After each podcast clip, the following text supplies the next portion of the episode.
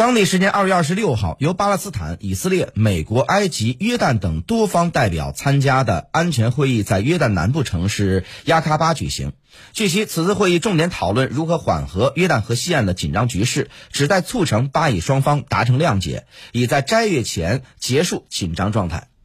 详细情况，我们来听一下中央台驻耶路撒冷记者孙玲丽发回的报道。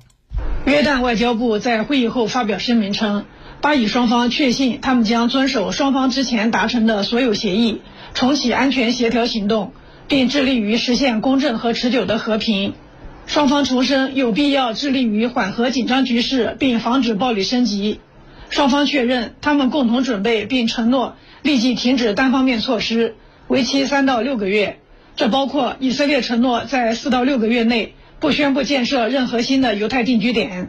会议同意建立一个联合安全委员会，以审查以巴之间的安全合作。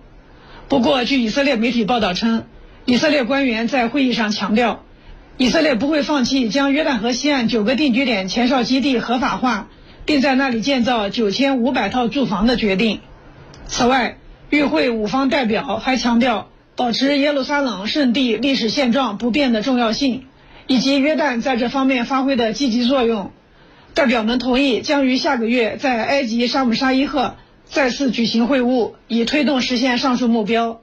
与会代表们同意要逐步建立信任，增进巴以双方之间互信，通过直接对话来解决悬而未决的问题。巴以双方将本着诚意，共同承担起这方面的责任。约旦、埃及和美国将这些谅解和共识视为恢复和深化巴以双方关系的积极进展。并承诺在必要时帮助和促进其实施。西北大学中东研究所王进稍早前在接受记者采访时表示，在近期巴以冲突升级的背景之下，巴勒斯坦、以色列、美国、埃及、约旦等多方代表举行安全会议是及时而且是有必要的。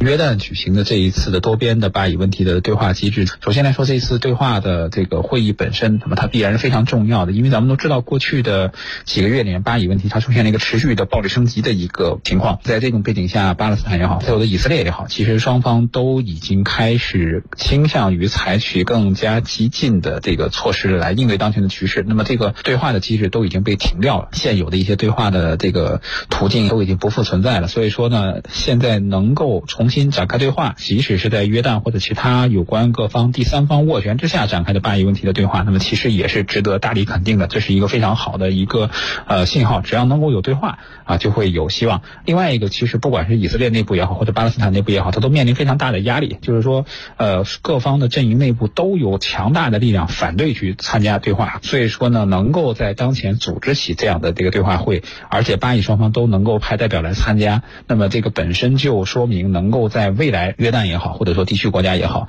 都能够在巴以问题上扮演啊非常重要的角色啊。那么，巴勒斯坦和以色列内部的这种相对愿意呃通过对话和沟通来解决分歧的这种呃呼吁和平的力量，那么可能会在未来发挥更大的作用。所以说呢，这次会议的意义是非常重要的，也是值得肯定的。